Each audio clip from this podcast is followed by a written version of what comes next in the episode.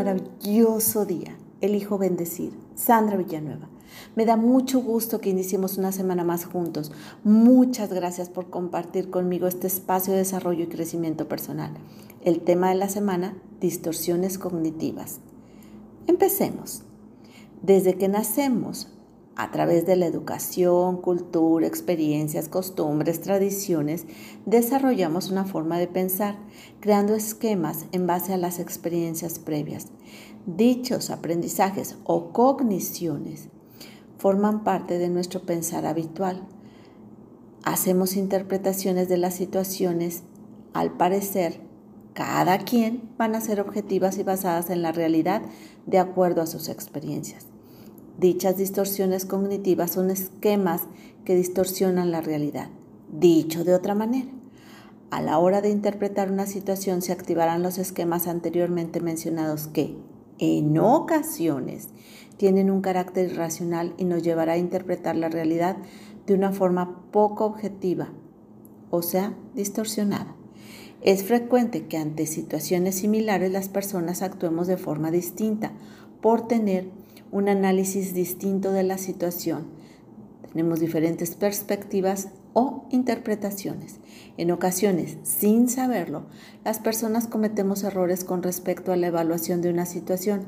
A esto se llama distorsión cognitiva, la cual nos lleva a realizar juicios distorsionados sobre dicha situación.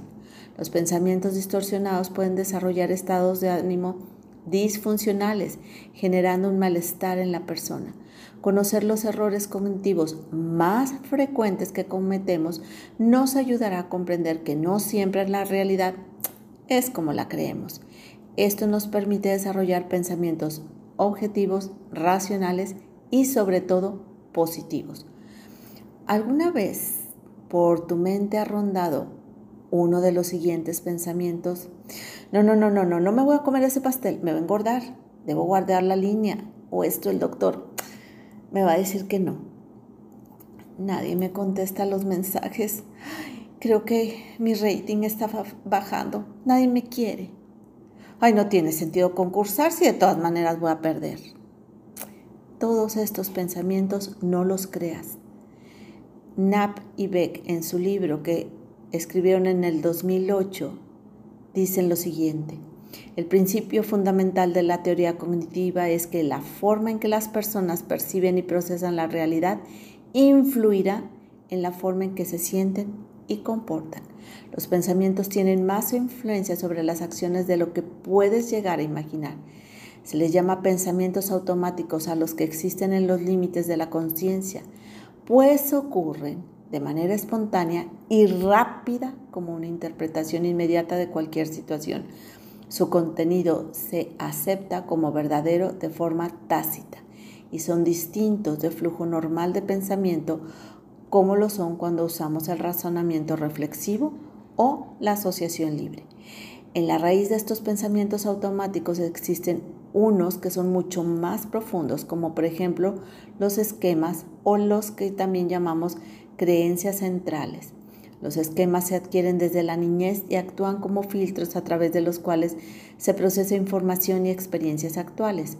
La evaluación de una situación, si es realista o distorsionada, depende de los esquemas de cada individuo. Aunque los esquemas estén latentes o inactivos en determinados momentos, la creencia, por ejemplo, a mí siempre me va mal, es una creencia distorsionada pero puede ser activada por determinadas situaciones análogas o similares a las que le dieron origen. Por ello es importante, durante la semana te compartiré, poner atención a dichas creencias y a dichas distorsiones cognitivas para cambiar nuestra forma de percibir. Hermosa alma, te reconozco serena, calmada, segura, alegre.